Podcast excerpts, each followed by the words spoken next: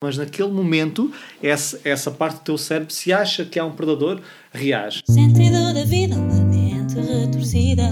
Eu vou conseguir sim ou não. Descovar a tua mente, atitude inteligente. Tens tudo na tua mão. Sempre a divagar, onde é que eu vou parar? Isso é uma bela, isso é uma bela, isso é uma bela questão.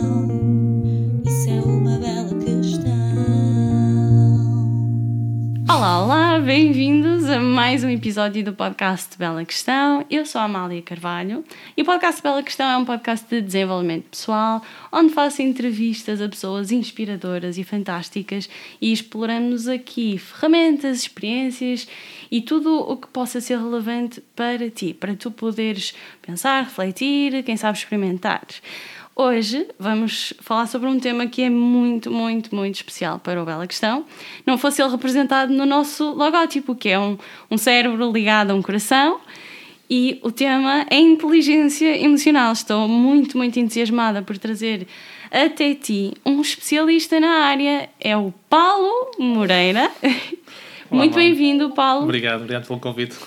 Muito obrigada eu por teres aceito o convite e é uma honra muito grande poder fazer belas questões sobre o meu tema preferido. Eventualmente é mesmo o meu tema preferido, mais o desenvolvimento pessoal. Há muitos temas que adoro, mas a inteligência emocional é um tema que eu tenho explorado neste podcast de uma forma muito indireta e hoje é espetacular porque vai ser de uma forma Direta. direta. Vamos direto ao assunto. Quem é que é o Paulo Moreira e como é que eu o conheci? O Paulo Moreira ele faz workshops de inteligência emocional. E foi assim que eu o conheci porque deram-me de prenda de aniversário em 2019 a oportunidade de assistir a um workshop de duas horas onde pude aprender as bases e ficar com um cheirinho e uma curiosidade em relação ao tema porque como vocês vão poder ver neste episódio é, é um tema que, que tem muitas ramificações muito para onde explorar é espetacular e é um tema que precisa de muita prática. Para além de ser um formador e de dar workshops de inteligência emocional, não só a pessoas comuns como eu e tu, mas também a empresas, tem um livro que se chama Inteligência Emocional, uma abordagem prática. E se quiseres ouvir ler, neste caso, ler, ainda não está em livro, creio, esperemos que um dia esteja, uh, um livro escrito por um escritor português e por alguém do nosso país. Este é aquele livro de mesinha de cabeceira que deves ter ao teu lado. E para mim também fala. então, agora passava a palavra ao Paulo e pedia-te que nos falasse um pouco de ti, para além de, desta ligação à inteligência emocional. O que é que nós mais podemos saber sobre ti e como é que tu vens parar a inteligência emocional? Ok, boa. Obrigado, Amália, mais uma vez por estar aqui. É um prazer. Uh, Lembro-me do workshop que tu lá foste. Foi. Estiveste lá a tirar umas fotos e tu me enviaste, lembras? É verdade, Obrigado. sim, senhor. Eu é que agradeço. Aproveitei logo para tirar aquela fotografia e ficar com a recordação. Está no nosso Instagram, se forem lá atrás. Sim, E, opa, quem sou eu? Um, o meu percurso, eu não tenho aquelas histórias que às vezes nós ouvimos falar, que desde pequeno sempre quis. Não, foi, foi uma coisa natural. Eu, na altura, iniciei o meu processo em gestão, a minha formação em gestão. Comecei a trabalhar na banca, ok? Logo na banca, não tem nada Tudo a a ver. ver. Muito mais cinzento. Opa, e apercebia-me que este tipo de competências era aquilo que ajudava a destacar os meus colegas que tinham melhor desempenho, percebes? Aqueles que lidavam melhor com o stress, com a frustração, com a pressão de prazos, que ligavam-se melhor aos clientes. Eram competências, além de ter as suas competências técnicas, que isso é importante. Atenção, cada vez mais parece que isso já não é importante. Não tem nada a ver. É super importante, mas as mesmas pessoas com os mesmos tipo de competências técnicas, quem se destacava era quem tinha competências socioemocionais mais desenvolvidas. Então, comecei a aprender para mim. Para eu aplicar no meu local de trabalho, que eu queria sempre que conseguisse ter melhor desempenho, para tentar entender como é que as coisas funcionavam. Comecei a tirar e comecei a ver resultados e comecei a gostar da área. Depois, ou seja, na altura não era inteligência emocional. Quando comecei a tirar formações, eram formações comportamentais de todo o tipo. E depois conheci a inteligência emocional através de um livro escrito por Daniel Goleman em 1995, que o nome é Inteligência Emocional, porque é que pode ser mais importante do que o QI? Ou seja, só pelo subtítulo estás a ver. Sim, e foi um, um livro, tornou-se um best-seller, até foi capa da revista Times. Tanto que, isto é uma coisa que eu já ressalvo, dizem Uh, há muitas pessoas, quando ouvem falar do tema, acham que Daniel Goleman é o pai da inteligência emocional. Ele não é o pai, ele não criou o conceito, ele popularizou. que Ele era um escritor do New York Times, um escritor de, de ficção, de não ficção, peço desculpa. E ele escreveu este livro porque o tema, uh, o conceito apareceu na década de 90, na Universidade de Yale. Dois psicólogos, era o, o Peter Salovey e o John Mayer. Okay. Pronto, eles é que são considerados o, os pais? Sim, eles em 1990 escreveram um artigo científico que tinha mesmo nome Emotional Intelligence, inteligência emocional. Foi a primeira vez que se ouviu falar no termo. O termo em si já tinha aparecido muito por alto, mas um termo mesmo na literatura científica, okay. em primeiro lugar, foi mesmo por esses dois autores. Eles é que são considerados os pais, são os dois pais. O Goldman é mais o tio, aquele, aquela pessoa porreira que populariza as coisas. Muito bom. E foi aí, quando eu li o, o livro, pá, adorei. É como tu gostas de dar, tinha tudo a ver, ou seja, as emoções comandam, e podemos falar disso se tivermos tempo, todas as nossas decisões. Não existe nenhuma decisão que não tenha uma componente emocional. Podes não estar, pode não ser uma emoção de grande carga emocional e pode não estar a afetar-te muito conscientemente, mas está lá presente. E há muita investigação, até de António Damasio, que é um grande neurocientista português, que ele mostra isso mesmo. Ele tem feito muita investigação para contribuir para isso. As emoções estão presentes em todas as nossas decisões. Pá, fascinou-me na altura, em Portugal, eu comecei a pesquisar para tirar formações, não havia nada. O que havia eram workshops apenas de meio académico, não havia nada aberto ao público, não havia nenhum tipo de certificação. Então descobri que haviam três grandes correntes mundiais, uma do Goldman, outra do Peter Selby e John Mayer, e havia ainda outra de outro psicólogo que era o Rovan Baron. E o Rovan Baron é conhecido porque ele cunhou o termo QE, consciente emocional, tal como nós conhecemos o QI, ele cunhou o QE. Uh, e eu fui tirar as três correntes mundiais, que não havia cá, e depois gostei tanto do tema que pensei, pá, isto tem que ser mesmo uma coisa que tem que ser divulgada, isto as pessoas têm que... Então dei um workshop em Lisboa, tal como que tu foste, não tinha nada a ver, foi o primeiro. Uh, opa, falei com os amigos. Em que ano é que foi? Foi em 2013. Meu sim, Deus. Sim, sete anos atrás. Há sete anos. Sim. Uh, dei um workshop, opa, apareceram 20 e tal pessoas, nada mal, nada a primeira mal. vez. Pá, correu muito bem, o feedback foi muito positivo e a partir daí fiz outro e depois fiz outro, depois lancei outro curso e depois comecei a ter formações de empresas a pedirem formações, tinha que pôr dias de férias na banca onde eu trabalhava, chegou a um ponto era sustentável e ter o equilíbrio na altura da minha companheira, que é a minha mulher, e o equilíbrio de dois trabalhos, digamos assim. Eh, então despedi-me de onde estava e tenho dedicado, abri a minha empresa de formação e estou-me a dedicar a 100%. Então foi um percurso, digamos, natural e Percebes? Não foi assim nada derrompante que apareceu, foi uma construção natural. Depois Sim. entrei na área da psicologia, formando nessa área, porque é isto vem da psicologia. Fizeste mestrado? A cognição social aplicada. Estou agora a também a fazer, tirei psicologia, depois estou a tirar o, o cognição social. Mas é um percurso interessante, porque da banca passas para uma empresa de formação na inteligência emocional, não é? Assim Sim. tão linear. Sim. Quem diria, não é? Poderias estar no mundo. E, e na banca estavas em, em que área? Em gestão pura e dura? Estava, sim, a gerir carteira de clientes. Exatamente. Não, é, são duas áreas muito diferentes. Sim, embora existiam os clientes, não era só aquele processo mais, digamos, uh, técnico, não é? De análise de contas, etc. Sim. Era também Lidavas com pessoas. Relacional. É, é isso. Então, daí essa necessidade. Se calhar, se estivesse no back-office, sem interação, se calhar devia ter explotado, que eu já, já, eu já li alguns livros dessa área assim por alto, uma coisinha ou outra, já tinha um fascínio. Talvez aparecesse, mas talvez não. É interessante, e estavas a dizer há pouco a questão de que te apercebeste cedo que as competências sociais, aquelas competências soft skills, como se costuma Sim. dizer, que podem fazer diferença até na progressão na carreira. E o Dale, Dale Carnegie, ele no livro de Como Fazer Amigos e Influenciar Pessoas, uma das primeiras coisas que ele refere é isso, num, nos estudos que ele fez no seu instituto, dava conta de que era uma porcentagem muito alta, não me consigo dizer ao certo, era 80%, mas a maior parte das pessoas que iam subindo na carreira, ocupavam cargos de liderança, eram pessoas que tinham essas competências bem desenvolvidas porque tinham a capacidade de, de comunicar a informação de uma forma mais efetiva. E, e portanto faz todo o sentido e também é por isso que é um tema que me fascina tanto. E eu acho que é algo que nós nesta geração temos que as gerações antigas não tinham porque não havia abertura para se falar sobre isto. E hoje em dia há abertura para se falar sobre desenvolvimento pessoal. Apesar de ainda haver eh, algumas manchas negras na área é, é uma área que eu acredito que para as novas gerações, que ainda por cima têm, são nativos digitais, que têm um acesso à informação brutal, estas competências vão ajudar essas novas gerações e nós, todas, a conseguir lidar melhor com o que nos rodeia. E agora, por exemplo, uma pandemia que nos causa um desequilíbrio brutal. Termos inteligência emocional pode não fazer milagres, mas de certeza que ajuda. E agora, uma pequena provocação que no, no teu workshop, eu tenho as minhas notas aqui do, do workshop, houve uma das coisas, uma coisa que, tu, que disseste, que partilhaste connosco, que me chamou muito a atenção e, e entrávamos já aqui pelo tema. Também, no fundo, para começares a dizer o que é, que é inteligência emocional. E uma das frases que lançaste era: o sentimento é o pensamento sobre a emoção. É isto a definição da inteligência emocional?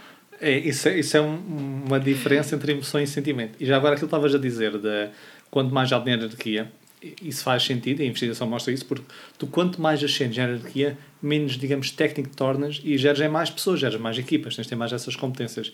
E Goldman tem uma frase uh, muito boa também à volta disso, que é as pessoas são contratadas pelo seu QI, mas são despedidas pela sua inteligência emocional. Isso é muito bom. E é Essa verdade... eu vou destacar. ou, ou, seja, tu és contratada, uma empresa, recrutamento, cada vez olha mais para estas áreas, claro. Mas vão ver o teu CV, onde é que tu estudaste, ou as tuas médias, então é o teu QI, vamos dizer assim. Só que tu, se não fores boa a lidar com o stress de prestação, não ligas bem, não te dás bem na, na, entre no meio da equipa, etc., tens mais probabilidade de não ascender, não ser promovida, ou até ser dispensada. Então é uma área muito interessante nesse sentido. Ligado ao que é inteligência emocional, respondendo à tua questão. Há muitas definições, mas nós podemos dizer que é a capacidade de nós reconhecermos, entendermos e gerirmos as nossas emoções, bem como reconhecer, entender e influenciar as emoções de outras pessoas. Okay? Então, nós e eles é uma categoria intrapessoal e uma categoria interpessoal. Não é só para nós, é também para as outras pessoas. E essa frase que tu disseste é cá na literatura, também mais uma vez, dentro das ciências sociais, é preciso nós entendermos que não há nunca uma definição consensual entre todos os autores. Claro. Mas essa que tu dizes é uma muito utilizada e muito válida, que é a emoção é mais um processo automático. É uma reação automática, não consciente, e são, digamos, é como se fosse um, uma orquestra de programas que o nosso corpo executa de forma, digamos, biologicamente uh, adaptativa ou vantajosa para nós. Mas depois, quando tu ganhas consciência sobre isso, isso já é um sentimento. O sentimento é o pensamento sobre isso. Um exemplo prático para as pessoas perceberem melhor. Imagina que estás a conduzir um carro e de repente um carro atravessa a tua frente e tu quase que bates. Tu automaticamente, tu não pensas, olha um carro, o que é que eu devo fazer? Senão batias logo. Tu automaticamente experiencias medo, o teu corpo reage antes de tu pensares, tu uhum. travas, não é? De repente, travas. E depois tu pensas, então esta pessoa está-se a passar, não é? Então não vês. É por há acidentes e começas, digamos, a irritar-te. Então, consciência sobre isso pode gerar outra emoção, neste caso, um sentimento. Então, emoção automático, sentimento mais, digamos, cognitivo. Por acaso, nos episódios anteriores, eu até faço uma referência a um estudo, talvez até saibas, que eu lembro-me de ver, mas já foi há muito tempo, que tinha a ver com o, o, colocarem pessoas em situações de susto para provarem que elas reagiam antes de pensarem sobre o que era. E para conseguirem mostrar isso, eles punham coisas descabidas que, na realidade, racionalmente o cérebro, se tivesse pensado primeiro, as pessoas nem sequer se assustavam. Era uma espécie de um. Eu acho que era um cão a correr que estava vestido de uma aranha gigante, ou era uma aranha desproporcional, que não, tinha, não era real, mas conseguiam provar com isso de, de que o cérebro emocional, salvo seja, não é? consegue reagir mais depressa que o cérebro racional, sendo que isto são termos que se utilizam só.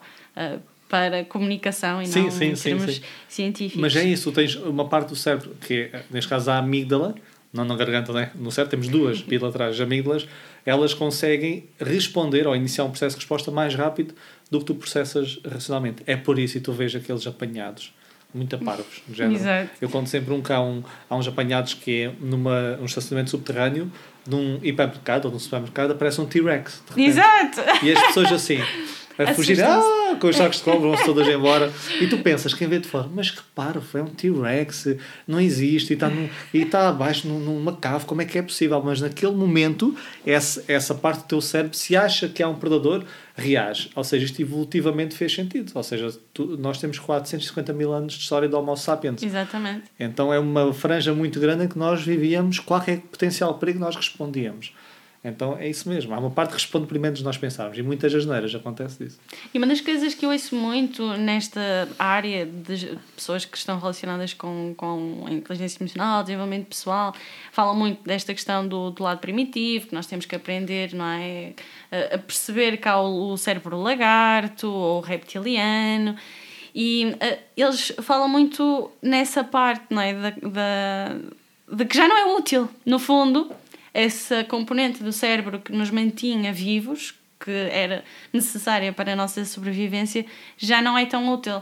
E um dos exemplos mais comuns, certamente já ouviste falar, é a parte do falar em público, que continua a ser para muita gente, em termos de interpretação de emoções ou de gestão de emoções, algo que parece que nos põe em perigo a nossa existência enquanto seres humanos e que na realidade não funciona desse modo. E, e, e, tu falavas nesta parte da definição do reconhecer, entender e gerir. E isto é que é, no fundo, diria, o central, não é? Porque é aqui que está a dificuldade.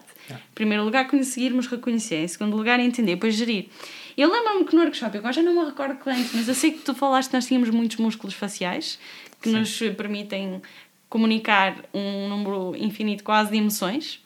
E pedia-te, se, se possível, que nos ajudasse aqui, assim, em termos uh, genéricos, uh, como é que nós podemos reconhecer as nossas emoções, as nossas ou as dos outros? Devemos usar as nossas como referência? Depende. Como é que começamos? Tu, para as nossas, tu, se não tiveres sempre um espelho à tua frente, e há quem use isso, ou seja, ver um espelho, há quem utilize, por exemplo, relógios para, que medem o ritmo cardíaco ou a temperatura da pele, e tu consegues fazer quase um, é um biofeedback. Tu olhas e percebes que está o ritmo muito acelerado e tu reconheces e tu ajuda-te a acalmar. É um bom truque. Por exemplo, comprar um relógio desse já para uma recomendação que veja o ritmo cardíaco, cada vez que estamos irritados podemos olhar e entendemos qual é o, o nosso ritmo cardíaco quando nós estamos irritados. E então, em alguns momentos que eu não sei se estou ou não irritado, eu posso olhar para o relógio, porque às vezes não reconhecemos. Porquê? Reconhecemos melhor nos outros, porque é visível, eu vejo a cara, vejo o tom de voz, etc. Eu, a reconhecer-me a mim é muito diferente. Eu tenho que olhar, digamos, para os meus processos introspectivos. Então, para eu reconhecer, uma das formas é eu conhecer os sinais do meu corpo. Por exemplo, isto é um treino que tem que se fazer, e o que eu recomendo é imaginemos. Uh, cada vez, ou tu até podes imaginar, não precisa ser no momento, a pessoa senta-se e escreve situações em que sentiu ansioso, medo, raiva, etc. Lembra essas situações. Então, primeiro escreve.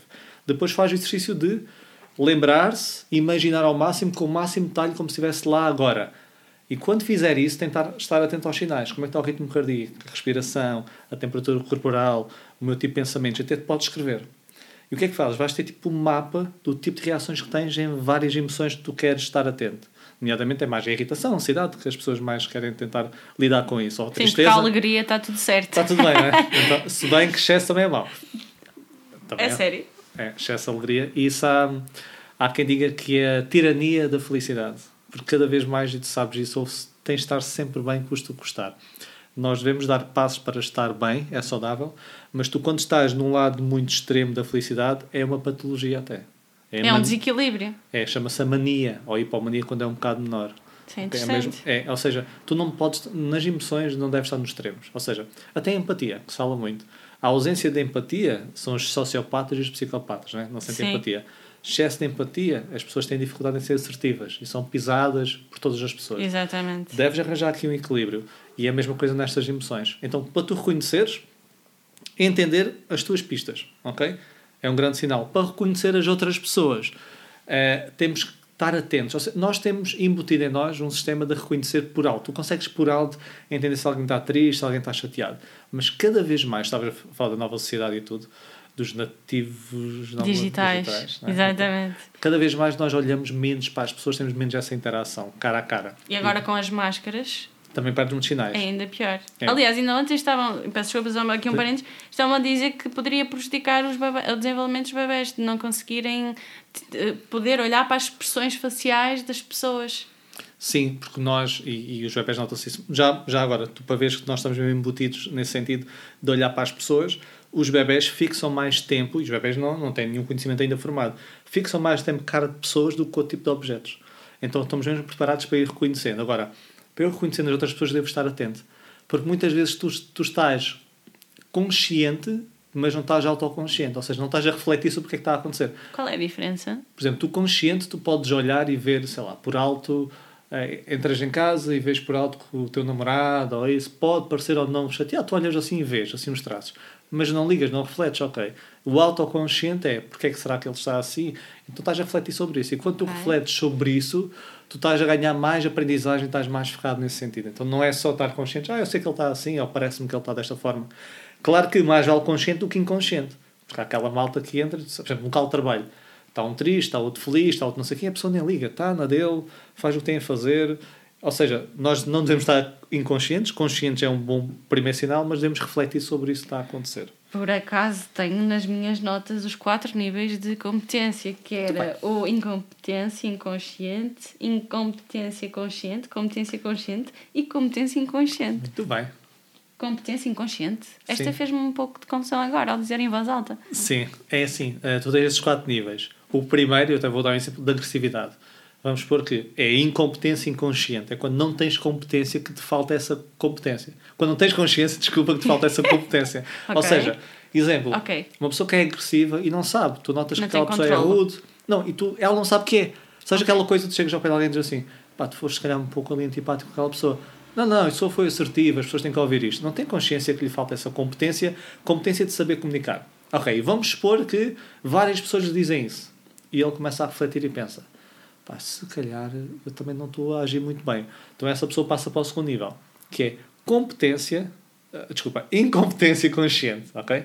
Ou seja, eu ganho consciência que me falta essa competência. Mas não é suficiente para mudar. Então a pessoa já sabe que é um bocado agressiva, mas não sabe como não ser. Então vamos supor que ela aprende. Vai ao workshop meu, tira informações, seja o que for. E aprende. Então, e tenta aplicar. Essa pessoa está na competência consciente. Ou seja, ela conscientemente tenta aplicar a competência. Agora, o que é que vai acontecer? Em 10 interações, se calhar lembra-se uma ou duas vezes.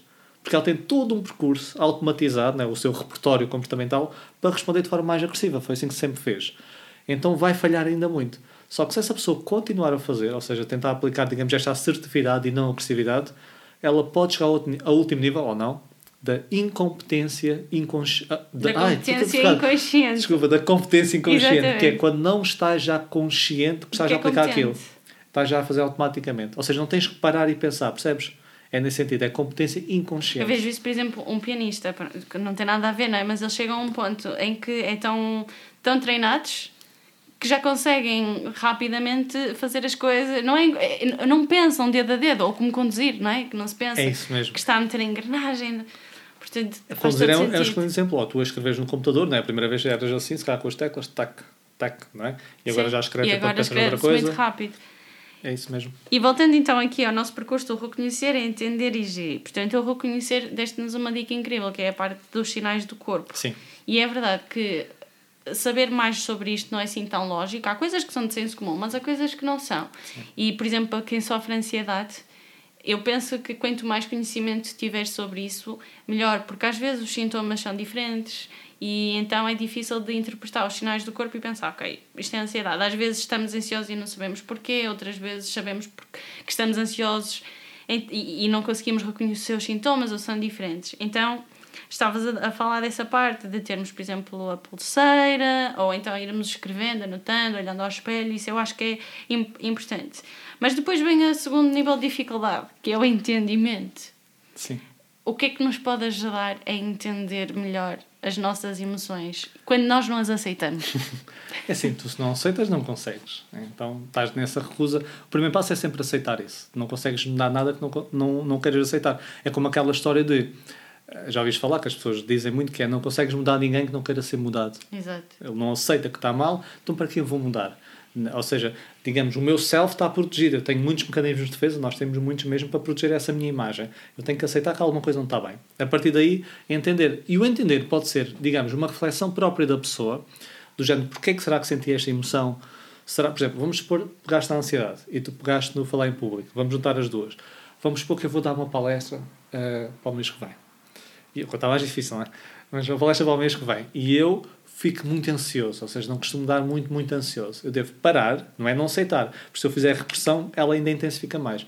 Entender porque é que estou ansioso e se calhar começo a pensar que isto é importante para mim, começo a pensar que se calhar eu não costumo falar muito em público, não tenho muito jeito, se calhar não tenho bem a apresentação feita, se calhar não sei o que dizer se alguém me colocar uma questão, então eu posso, isto é um exemplo, levantar as causas dessa ansiedade, aquelas que eu consigo identificar, e depois procurar soluções para cada uma. Vamos supor, ah, eu não estou habituado a falar em público, à frente de pessoas, então se calhar se calhar não, se eu treinar à frente de outras pessoas, amigos, família, ou espelho, etc., vou mesmo ficar muito mais, digamos, ou muito menos ansioso, vou ficar mais já para. Vamos supor que eu tenho medo de me colocar em algumas questões difíceis. Às vezes nós temos esse medo. E já reparaste, nós temos esse medo às vezes e depois não as preparamos. Ah, se me perguntam isso, eu nem penso nisso. Ok, então se me perguntarem isto, isto, isto, isto, eu agora é, ainda não. falta um mês, então vou eu antecipar as questões e pensar em respostas. Se tu trabalhares as causas da ansiedade, tu ficas muito menos ansioso. Então ajuda-te nesse sentido. O entender é isso. Porque é que isto está a acontecer? Percebes? Fazer belas questões. Fazer belas questões. É certo. Muito bem. E então agora passamos para, para o terceiro nível. Nós entendemos porque refletimos e não evitamos. Por exemplo, a procrastinação vem muito do adiamento daquilo que nos causa ansiedade, não é? Também. Vamos, vamos deixar para amanhã porque é vestir umas calças não nos causa ansiedade, vestimos e pronto, mas se calhar eh, começar a abrir um Excel e começar a preencher eh, todos aqueles dados vai nos custar e adiamos. E essa parte que estavas a dizer, de que a pessoa sabe como fazer questões difíceis e não as preparar, isso vai causar ansiedade. E só ter essa consciência e já as preparar automaticamente vai, sim, vai reduzir, faz todo sentido. Agora, a parte da gestão também não há de ser muito fácil, não é? Porque há, há aqui todo um trabalhão que as nossas emoções nos dão. Tu tens, e é isso estava para fazer é no podcast, ou seja, tu tens já vários modelos já volta disso, tens uma emoção e tu tens períodos, etapas antes da emoção surgir, quando a emoção está a surgir e quando a emoção está completamente, estás completamente mergulhado na emoção. E em todas essas etapas, tu tens estratégias diferentes que podes desenvolver. Por exemplo, antes da emoção surgir, o entender já estás a gerir a emoção. Por exemplo, ok, ainda não está a acontecer, então eu vou já preparar. E isso já é uma forma de gestão, é um 2 em 1, é entender barra gestão. Agora imagina, vamos falar, vou falar em público outra vez. Estás lá, está a acontecer aquilo estás a sentir ansiedade. Por exemplo, então eu já não posso, digamos, antes da emoção, já estou na emoção. E há truques como, sei lá, imagina que tens uma plateia e tens sempre aquelas pessoas que estão-se a borrifar, está lá, sempre não, mas tipicamente, tem aquelas pessoas calhar, que não estão a gostar e aquelas pessoas que estão a gostar. E tu, se te focas, não sei, vais ficar naquelas que não gostam. E tu vais pensar e inferir ou achas que não gostas, atenção, tu não sabes. Tu vês elas aborrecidas, tu achas que está aborrecida com a tua palestra, mas se calhar está aborrecida com outra coisa que aconteceu lá em casa. E tu, se te focas nessa, tu vais ler uma intenção errada daquela pessoa, uma interpretação errada, e tu ficas mais ansioso. Então, uma das formas é a distração. E a distração é focar-te, é um dos exemplos, numa cara de alguém que esteja feliz a olhar para ti. Então dá-te aquele conforto. E há quem faça um truque, eu não gosto muito desse truque, mas é olhares para um ponto da parede lá ao fundo, ou seja, não estás a olhar para ninguém. Parece olhar, mas não estás. Ou seja, isto são técnicas de distração, porque a emoção alimenta-se da tua atenção. Se viras a atenção para uma, uma face positiva, ou, ou viras a atenção para uma parte neutra, como o fundo da sala, a tua ansiedade diminui. E este é um exemplo, há várias técnicas para tu tipo, gerir a tua emoção quando já estás a sentir ansiedade. Sobre isso, o Tony Robbins diz muitas vezes para onde o nosso foco vai, a nossa energia flui. Sim. Faz todo sentido, não é? Porque é.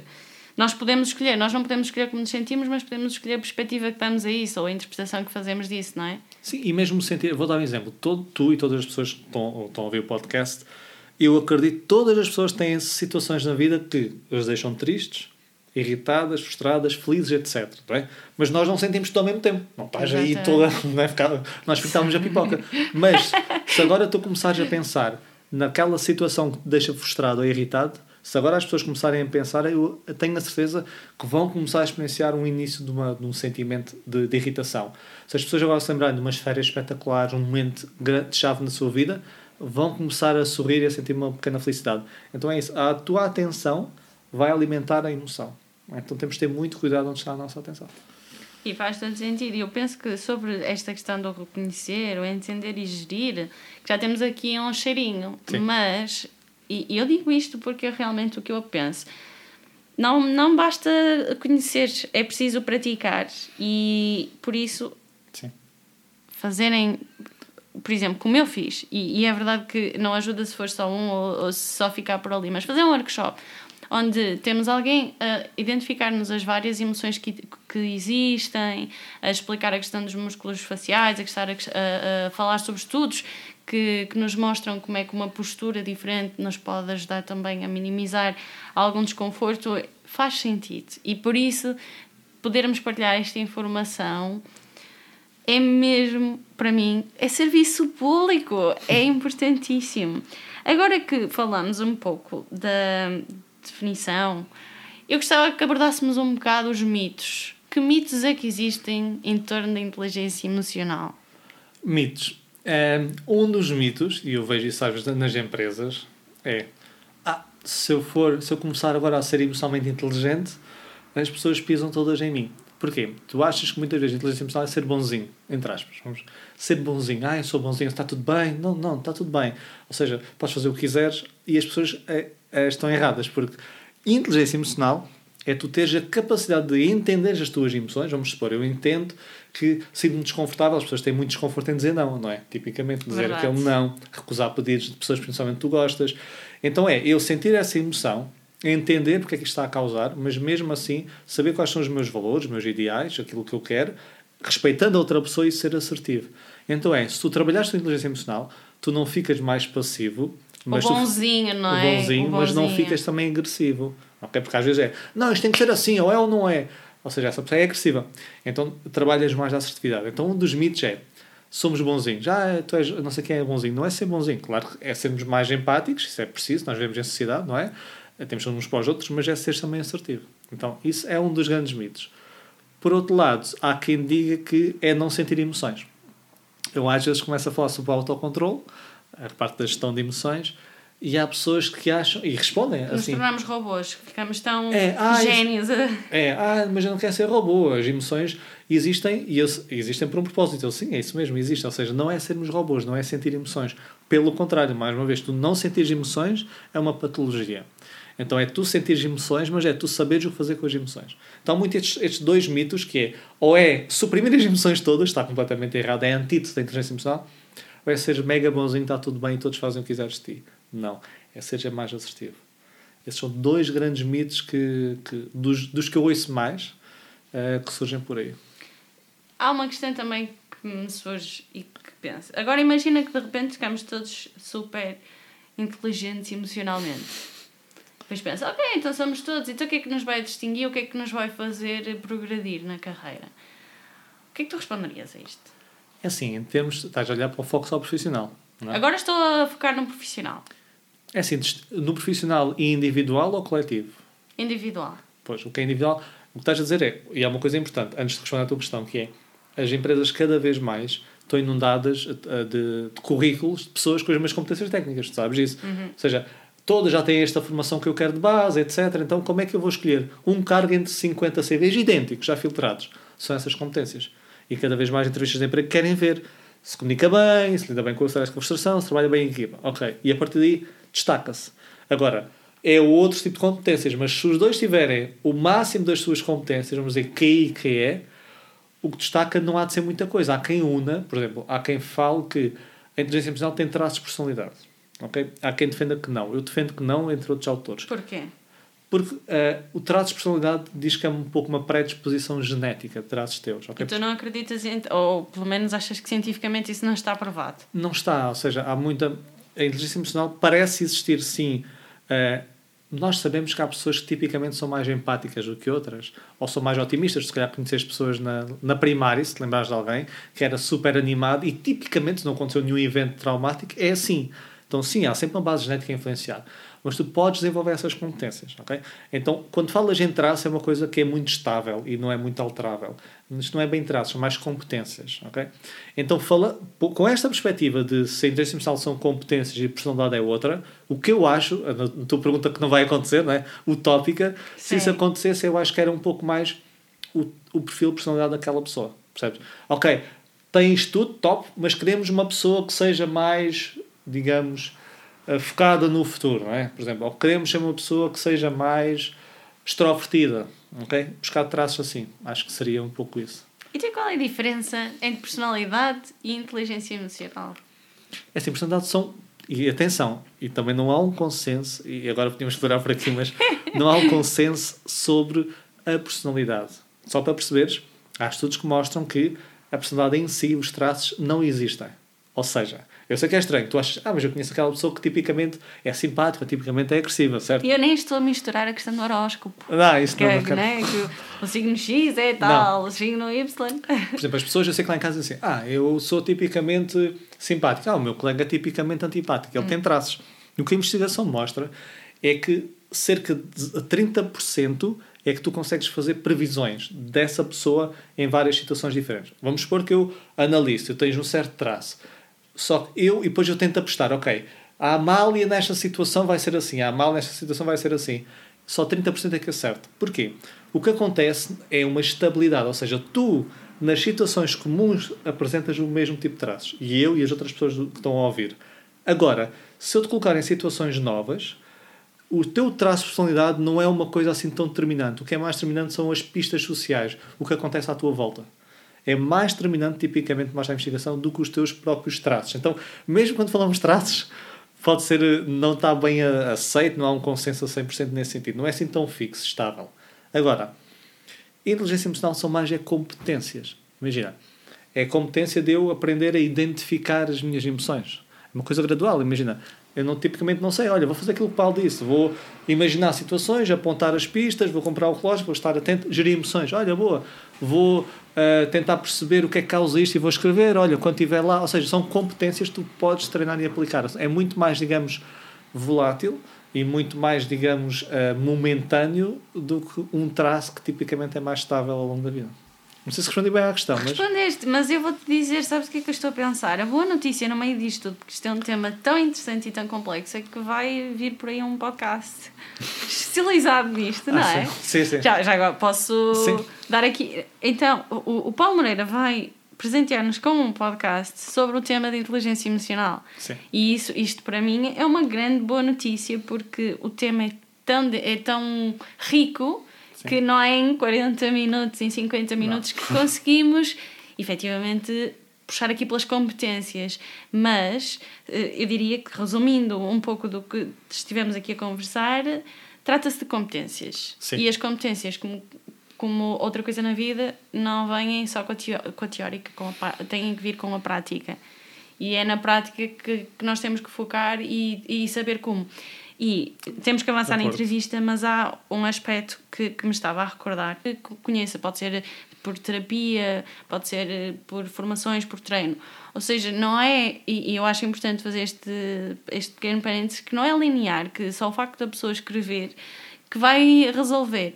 Um, e sobretudo quando se trata de, de questões de ansiedade, o procurar saber mais e o procurar especialistas é determinante e isso está, está provado.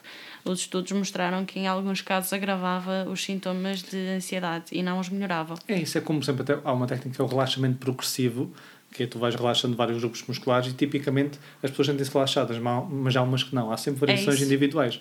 E o que tu falas é uma coisa é a ansiedade normal no nosso dia a dia. Uhum. Agora, se for uma perturbação de ansiedade, ansiedade generalizada, aí sempre procurar ajuda. É. Exatamente. Mesmo, por exemplo, a meditação, igual. A meditação funciona muito bem, provado cientificamente para pessoas com depressão e pode ser uma, um método de ultrapassar, acompanhado com outros, outras estratégias, como é óbvio, mas para a ansiedade pode agravar. Também a ciência ajudou a mostrar essa distinção. Por isso, fica a nota de que hum, quanto mais conhecimento tivermos sobre a área, melhor para nós. Agora, gostava que falássemos um pouco do livro, no sentido em que gostava de perceber para quem é que tu escreveste. Quando tu estavas a escrever o livro, quem eram as pessoas que tu imaginavas que o iam ler? Olha, eu fiz o livro mesmo para o público em geral. Ou seja, eu até fiz três revisões do livro. Não é revisões ortográficas, é. Eu escrevi novas coisas em cima. Eu primeiro escrevi apenas o livro com, entre aspas, aquilo tem 54 técnicas para as pessoas aplicarem no dia a dia. Então escrevi o que é inteligência emocional, sempre com estudos a suportar, e 54 técnicas. E depois pensei, ok, as pessoas que gostam de exemplos reais, ou seja, como é que isto, para não ficar apenas no abstrato. Então, numa segunda leva, eu contei histórias, ou seja, tenho lá 54 histórias, que é o Pedro e o João. O Pedro é uma pessoa com o QE elevado, ou seja, elevado em inteligência emocional, e QI baixo. E João ao contrário, QI alto e baixo em inteligência emocional. E devemos a mesma situação, eles dois nessa situação, qual é o resultado de aplicar aquela Para as técnica? pessoas conseguirem ter uma ilustração e perceberem melhor. É isso. Ou seja, para quem? Para pensar em pessoas que têm mais dificuldade, se calhar, em olhar para conceitos não é abstratos, mas para conceitos sem ter uma imagem clara e dei exemplos, tipo storytelling. E depois ainda pensei, espera aí, só para perceber, mas eu tenho muitas pessoas nas, nas, minhas formações, a grande parte é da área da psicologia, do ensino, etc. E pessoas gostam de suporte científico. Então ainda dei uma terceira leva, tinha feito alguns estudos, uma terceira leva a suportar ainda mais a investigação que está por trás disso. Então o livro está aberto ao público em geral, tem estudos para quem quiser aceder aos estudos e, pesquisar, tem informação para a pessoa conseguir ler e entender e tem histórias para a pessoa conseguir, digamos, ver a ilustração na prática daquela técnica. Então fiz para o público em geral. Quantas edições é que tem? Três, está na terceira edição. Isso é fantástico, parabéns. Obrigado. E, e agradecemos todos por nos trazeres esse conhecimento de forma prática. Existem outros livros, certamente, que talvez nos queiras recomendar também, que tenham sido a tua inspiração. Sim, olha, aquele para mim é como se fosse a Bíblia, que é a inteligência emocional, ia dizer uma abordagem prática, ia dizer o meu, a inteligência emocional, porque é que pode ser mais importante do que aí. Em português é só mesmo inteligência emocional. Há quem leia esse livro, e 95 já estou um pouco desatualizado, não é? Isto na ciência está sempre a mudar. Tens um livro um pouco mais recente que é o Inteligência Emocional 2.0, do Travis Bradbury. Eu aconselho este no sentido de não tem tanta investigação, é mais muito. Por exemplo, o Goldman explora mais, ele era o escritor da tal coluna de, de não ficção do New York Times, ele explora mais, mais ciência, e há quem ache isso um pouco pesado. Então o Travis Bradbury é muito prático, muito simples, ok? Quem gostar mais dessa parte prática e simples, esse é bom. Opa, pois há N livros à volta deste, desta área, mas nenhum deles uh, está traduzido em português, ok? Depois, se quiseres, até posso. Acho que era interessante colocar no, no, Eu agora coloco também isto no blog do, do, do belacquestão.com. Portanto, posso pôr lá a lista e, e o, o link para o, para o teu livro, para o livro do Paulo Moreira, para o do Inteligência Emocional 2.0. Acho que era giro colocar lá essa, Sim, essas referências. E podcasts, recomendas-nos algum? Olha, podcast, e nós até estávamos a falar isso antes de entrar, não é uma coisa que eu estou muito dentro e tenho ouvido agora muito pouco, por isso podcast não. Ainda não. Mais à frente, veja-nos recomendar o, o teu. sim, agora tenho que ouvir mais para também entender um pouco mais a, a estrutura da coisa, mas sim, não. Podcast não. Sou mais livres. E já ficamos aqui com uma grande referência. Estamos quase aqui a fechar a nossa entrevista gostava também que nos falasse um pouco dos projetos atuais que tu tens em cima da mesa. Sei que estás a fazer um, uma parceria, um projeto com o Jorge Coutinho. O Jorge Coutinho é uma referência em Portugal, ele tem as certificações de codes e ele tem uma certificação que é única em Portugal em relação a uma formação que ele fez com o Tony Robbins. Sim. Eu já não me recordo agora do nome técnico que não escrevi, mas sei que é única e, portanto, é uma das referências em Portugal e vocês, os dois, estão a fazer um trabalho em conjunto Sim. às 7 e 6 da manhã. Sim, nós eh, vamos até ter mais projetos em conjunto. Ou seja, temos o projeto que é. Não é, temos o projeto, isso é do Jorge, que é o Clube das 7 e 6 no Instagram do Jorge Coutinho, que é Jorge Coutinho 13. Um, às 7 e 6 da manhã, ele de segunda a sexta até ao fim deste ano, de 2020. Ele fala de segunda a sexta às 7 e 6 no Instagram durante uma hora. E agora estou a integrar às quartas-feiras, é, às terças-feiras, estou um bocado hoje terça-feira é terça com emoção. Então eu sou o convidado e, vamos, e falamos mais sobre emoções e inteligência emocional. E depois para o ano já temos na gaveta, vamos lançar um projeto novo, já agora podes saber em primeira mão, ainda estamos a, a fazer, que é coaching com inteligência emocional. Isso é tão bom, isso é tão. É, vamos juntar os dois. Mas vocês, quando dizem que estão no Instagram, mas estão para um grupo não é, de pessoas que se inscrevem, certo? Ou é aberto? Do clube do Jorge Coutinho do das 7 e 6 é aberto. É aberto. Toda é. a gente pode às 7 e 6 da manhã. É só ter o Jorge e depois consegue lá ver o, o, o coisinho né, que está na live e entrar. Sim. Então está aberto. Mas há algumas eh, partes que são para quem está no clube, correto? É, ele tem, sim, ele tem a academia dele Mas essa onde tu estás está em aberto. Sim, sim, às terças-feiras. Às terças-feiras, às 7 e 6 da manhã. Fica aqui já o desafio enquanto se toma o pequeno almoço, levar eh, com alguma informação Sim, olha, útil. É e já agora, quando vocês falam de. de ai, agora esqueci-me do nome da rubrica de, com emoção, terças terça com, emoção, emoção, à terça com emoção, só muito rapidamente, o que, é, o que é que falam? Hoje foi a primeira rubrica, hoje, esta terça-feira. Esta, isto, isto, isto pois. tudo em primeira mão. e o que nós falámos eh, foi mais o que, o que são as emoções, eh, como é que é quem não sente emoções, quem não sente medo, quem não sente dor, ou seja, se isso é bom ou não, uh, um pouco a ciência está um pouco por trás das emoções, os processos que iniciam com a emoção. Então foi mais para explorar o que é a emoção. E as próximas terças-feiras vamos falar de mais, como gerir emoções, falar sobre o stress, sobre temas à volta disso. Isso é absolutamente fantástico. Vou deixar também o link para o perfil, que é para as pessoas poderem acompanhar. Faltam-me eh, três belas questões. A, a antepenúltima é, tentando resumir aqui, e isto é tão difícil porque eu tenho mesmo vontade de continuar aqui por mais não sei quantas horas, mas se pudéssemos resumir aqui as mensagens-chave em torno da inteligência emocional, imaginando que podias enviar uma mensagem a cada um dos 7 mil milhões de pessoas que existem no mundo. Sim. Então a gente ia perceber português. o que é que tu dirias? É assim, sou, há uma frase que, que eu digo muito, estou sempre a repetir, não é da minha autoria, do Thomas Matterson, que é, as emoções são como ondas. Eu digo sempre para no workshop disso. Tenho escrito aqui. É, boa! As emoções são como ondas. Não podemos impedir que elas apareçam, mas podemos escolher qual surfar. Exatamente. E esta frase é boa porque mostra, por exemplo, vem uma emoção. E há pessoas que não querem sentir emoção, mas a emoção é útil, é adaptativa. Pode não estar a ser naquele momento, ou a forma como está a ser expressa. Então, essa onda vem. Impedir que uma onda venha, não dá. É, é automático. Agora, surfar a onda já tenho um poder de escolha. Em vez de eu estar a pensar porque é que a onda apareceu e não queria a onda, não. Como é que eu vou surfar esta onda? Ou devo ou não surfar esta onda? Porque também é muito importante. Há pessoas que vão a todas e há momentos que não deves ir, não deves surfar a onda, deves te afastar, deves te retrair. Então há momentos para tudo. Então entender isso, ou seja, que as emoções são um processo automático, então que é normal as pessoas. Eu vou dar um exemplo prático que eu estou a dizer isto.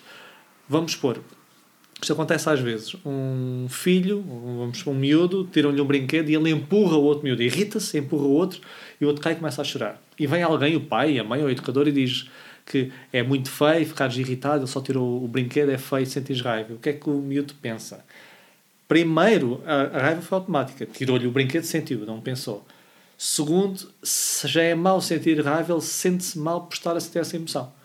Ou seja, depois começa a fazer um processo de repressão, de suprimir a emoção. Isto está errado. Ou seja, não devemos dizer que a raiva está errada, porque é como a onda, a onda já veio. Agora, a forma como ele demonstrou a raiva é que pode ser trabalhada. O comportamento, tu não é? Podes trabalhar o comportamento que advém dessa emoção. E tu, quando trabalhas muito o comportamento que advém da emoção, tu aos poucos também vais mudando a tua resposta perante aquela situação. Aprendes a responder de forma mais automática, tal como os níveis de competência que nós falámos. Então, entender isso. Ou seja, a emoção vem, não é culpabilizar a emoção, ok, o que é que eu faço com esta emoção que seja útil para mim, que seja benéfica para as outras pessoas também. Acho que é a mensagem que eu daria em português mundial. E eu completaria a dizer que o mundo era melhor se a gente tivesse inteligência emocional assim Concordo. apurada, no Concordo. ponto, ou pá. Oh, é isso. QB. Exatamente, é. Agora as duas últimas belas questões. A primeira é: qual é a coisa de que mais te orgulhas na tua vida? Que mais me orgulho na minha vida. Sabes, eu, eu quando fazem essas questões eu nunca tenho uma resposta. Qual é a tua música favorita? Qual é? Não tenho. Há várias coisas que me orgulham. Sei lá, a minha mulher orgulha, os meus dois gatinhos que agora, tirando, Ah, quando destroem tudo, orgulham. Um, poder fazer aquilo que eu amo, sem dúvida, orgulha-me. Há muita coisa. Uh, podíamos estar aqui a falar da parte da gratidão, que é verdade, orgulha-me poder fazer o, o, o, que faço e da forma que faço e, e como eu estou, ou seja, não tenho, digamos, nenhuma, não estou debilitado de nenhuma forma que podia, digamos, uh, prejudicar isso, ou seja, sou muito grato por isso. Eu, cada vez que passo por alguém que vejo que está pior, seja, seja de que forma for, sinto-me grato por não estar assim, percebes? E há sempre alguém que está pior do que nós. E já agora isto também, nós temos, tu sabes isso, um mecanismo de comparação social intrínseco. Nós comparamos sempre, quer queiramos, quer não. Só que temos a tendência de comparar quem está acima. Isso é Pois. bom, às vezes, no sentido de, tu vês, imagina, um futebolista, um exemplo, tu vês o Ronaldo, é a minha inspiração, ele é melhor do que eu, entre aspas. Então eu vou tentar modelar e ser, inspirar-me com essa pessoa. Agora, comparar, por comparar só destrói a minha autoestima. Então, nós devemos, é tal coisa, compararmos só connosco próprios, mas se tivermos de fazer alguma comparação que fazemos sempre, devemos olhar para aquelas pessoas que têm muito São uma menos... referência, não é? Sim, são referências para nos inspirar e ao mesmo tempo têm menos do que nós para nos sentirmos gratos. E se Ok. nós andarmos balizados nisso é muito melhor. Se estivermos só naquelas pessoas que são melhores, eu inevitavelmente vou Sim. sentir a minha autoestima Sim, prejudicada. sim, percebi. É, tem que haver aqui este equilíbrio. Então é isso. Acho que sinto orgulho dessa, dessas, dessas coisas. Acho que é isso. De seres uma pessoa grata. Sim, de, de conseguir sentir isso mesmo, percebes? Não ter que esforçar nesse sentido. Porque eu digo muitas vezes isto, a gratidão não basta dizer obrigado em voz alta, é preciso Ah, sentir. E sim, para sim. sentir Sim, é toda uma outra história. E, e é no sentimento que depois vem a vantagem e o proveito, não é? Agora, a última bela questão. Quem foi a pessoa que mudou a tua vida? Esta é a assinatura, a questão da assinatura do podcast. Sim, opa, é a mesma coisa. Não há, há várias pessoas que contribuíram para, ah, várias pessoas à sua maneira. Olha, o meu pai ah, contribuiu no sentido, na altura. Tu sabes aquele livro do Pai Rico, Pai Pobre? Sim, sim, sim, está ali, tá? está ali. De Robert Kiyosaki. Sim, sim. Ou seja, foi o primeiro livro que eu li, tinha, não sei se tinha 16 ou 15 anos, sensivelmente, que ele lia, ele lia livros de desenvolvimento pessoal. E tu leste isso quando tinhas 15 ou 16 Yeah, anos? e eu li, ou seja- Inveja branca, daquela que não faz mal a ninguém, mas que eu penso, quem me dera. Sim, ou seja, ele tinha muitos livros desses, eu ia, ou seja, quando eu disse que foi uma evolução normal, mas já ali era ia lendo umas coisinhas Pois. dessas. E esse livro fez muito sentido, do género, não a parte financeira em si, mas a forma de pensar diferente do tradicional. Então, ok, aquele pensamento mais abstrato e, ok, interessante, isto ver do- o mundo de outra forma. Ou seja, ele mudou-me por isso. A minha mãe, por comportamentos que ela tinha, mudou também. O Goldman, eu posso ser, por exemplo, em termos profissionais, vamos segmentar. O Goldman, o livro do Goldman foi, sem sombra de dúvidas, o livro que mudou, porque eu estava na banca gestão e passei para ter a minha empresa de formação, dar inteligência emocional, fazer aquilo que amo, com base nesse livro. Se ele não escrevesse o livro, eu não estaria cá hoje. Era isso. Por isso, se tivesse escolhido uma pessoa no contexto profissional, seria o Goldman, sim. E o livro do Goldman. O livro que é? E inteligência emocional, porque é que pode ser mais importante do que o QI? Mas em português é só inteligência emocional. Acho que é o Círculo de Leitores que, que edita esse livro. É só mesmo inteligência emocional, se pesquisarmos. O do Goldman. Se as pessoas quiserem saber mais sobre ti, onde é que elas devem ir? Olha, pode ser Sobre ti eh, e sobre a tua empresa. Como é que se chama a tua empresa? treino inteligência emocional. Ou seja, tens o site treinointeligenciaemocional.com. Não é de, é treinointeligenciaemocional.com. Ou então sempre no meu Instagram estou sempre a pôr coisas, então que é paulo.jmoreira. Às vezes o ponto Também não vou sei se é à partilhar. frente. Paulo.jmoreira. Mas és mais ativo no Instagram do que nas outras redes. Sou em, em formas diferentes. O LinkedIn também sou muito ativo, mas aí é foco mais em empresas. O Facebook também vou estando, mas o Insta tem estado agora mais, mais ativo nos últimos meses. Ah, mas sim, isso e o site. Está lá a informação. Muito obrigada, Paulo. Obrigado. foi eu. um enorme privilégio. É engraçado, eu tenho aqui as minhas notas todas no meu livro. Isto foi no dia do, 12, no dia 10 de 12 de 2019. Muito bem. Se eu escrevi bem. 10 de 10 12? de 12, 10 de dezembro de, é capaz. 2019. Está viste? E eu lembro-me, eu tirei muitas notas, tenho aqui várias páginas. E lembro-me, ei, tenho que fazer um episódio sobre isto, vou falar sobre inteligência emocional. Mas depois eu pensei, não, eu vou entrevistar o Paulo Moreira. E na altura eu acho que te fiz logo o desafio no, durante o workshop, nem tirei fotografia e disse, ah, eu tenho, não sei se te recordas, mas eu já lancei assim, atirei o barro à parede. E, e tu tinhas dito que sim. Provavelmente não Eu te le- recordas, não, deves ter não, muitas não. interações. Sim, mas eu lembro que estavas lá à frente, lembro da parte das Exato. fotografias que tiraste, lembro que foi em Lisboa. E não sabia final- que era em dezembro, eu sei que no final falaste e tinhas uns projetos. Não me Exato. lembrava que era o podcast, mas lembro dos projetos que estavas a lançar nestas E áreas que tu então gostavas. estamos a aproximar de dezembro de 2020, mas é, é espetacular Boa. como as coisas funcionam, não é? Como tudo faz sentido e como tudo está ligado, quando nós temos as antenas ligadas no, no sítio certo. E por isso estou mesmo muito feliz por, por estarmos aqui a fazer esta entrevista e por poder Bem. partilhar o teu trabalho com as pessoas que ouvem este podcast, porque é um trabalho que eu admiro.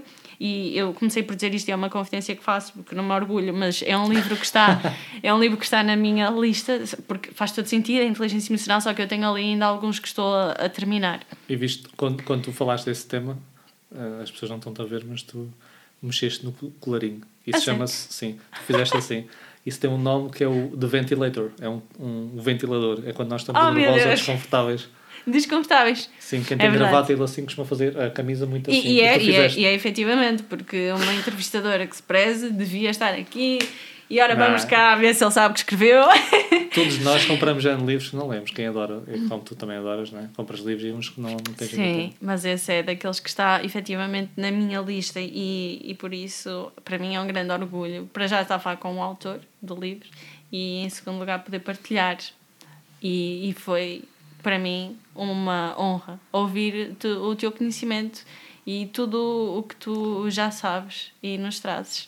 Nós nem referimos, não é? Que tu fizeste formações nos Estados Unidos, em Londres, mas vou deixar isso também no, nas notas do episódio, no, no post. Por isso, obrigada. Obrigado, eu, Amália. Espero que possamos repetir isto mais à frente, inteligência emocional 2.0 ou... Outros temas, gerir emoções, etc., dentro do tema. Exatamente. E vamos ficar atentos ao, ao lançamento do podcast. Sim, Ainda não temos nome, pois não? Também olham aqui agora e modo. Em princípio vai ser. eh, Porque há várias coisas que vou- vão lançar para o ano, várias. Vai ser giro. Também vou lançar um jogo de cartas. Ai que máximo! vai Ok. Para treinar a inteligência emocional. Isso é muito bom. Várias questões todas com base em investigação dessa área. Vais gostar, tu gostas Isso também é estudos. muito bom. Então, o jogo vai se chamar Inteligência Emocional O Jogo e o podcast, em princípio, é a Inteligência Emocional O Podcast. Ou seja, a ideia é de pegar no conceito de inteligência emocional, ter o podcast, há o livro, há o jogo, para as pessoas poderem imaginar, ah, eu gosto mais de jogos, joga, joga. Eu gosto mais de ouvir podcast, podcast. Eu gosto mais de ler. Para todas as pessoas conseguirem... Porque foi aquela coisa que me faltava, que eu disse quando comecei a querer procurar, não havia nada. E assim vai haver tudo. Quem quiser agora vai um jogo, ou um livro, ou um podcast, vai ter acesso a tudo. É assim um projeto que tem tanto para onde crescer. É. Espetacular.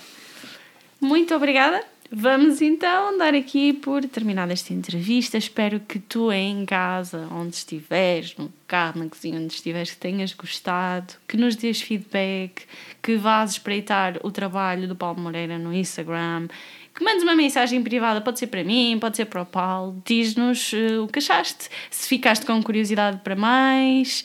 Já sabes que é mesmo muito importante. E se ainda não segues o Instagram de Bela Questão, fica o convite. Bela Questão underscore oficial, é o oficial. e também estamos no Facebook. Podes ouvir os podcasts no Spotify. Já, já estás a ouvir, nem preciso dizer, não é? Mas podes partilhar também com os teus amigos, com os teus familiares, porque é assim que isto vai crescendo, tendo mais visibilidade e fico-te muito grata por isso. Obrigada por estares aí desse lado e quanto a nós já sabes, vemos-nos, ou melhor, ouvimos-nos. Sentido em breve. vida, Até breve. Vida, eu vou conseguir sim ou não. Escovar a tua mente, atitude inteligente, tens tudo na tua mão. Sempre a divagar, onde é que eu vou parar? Isso é uma bela, isso é uma bela, isso é uma bela questão. Isso é uma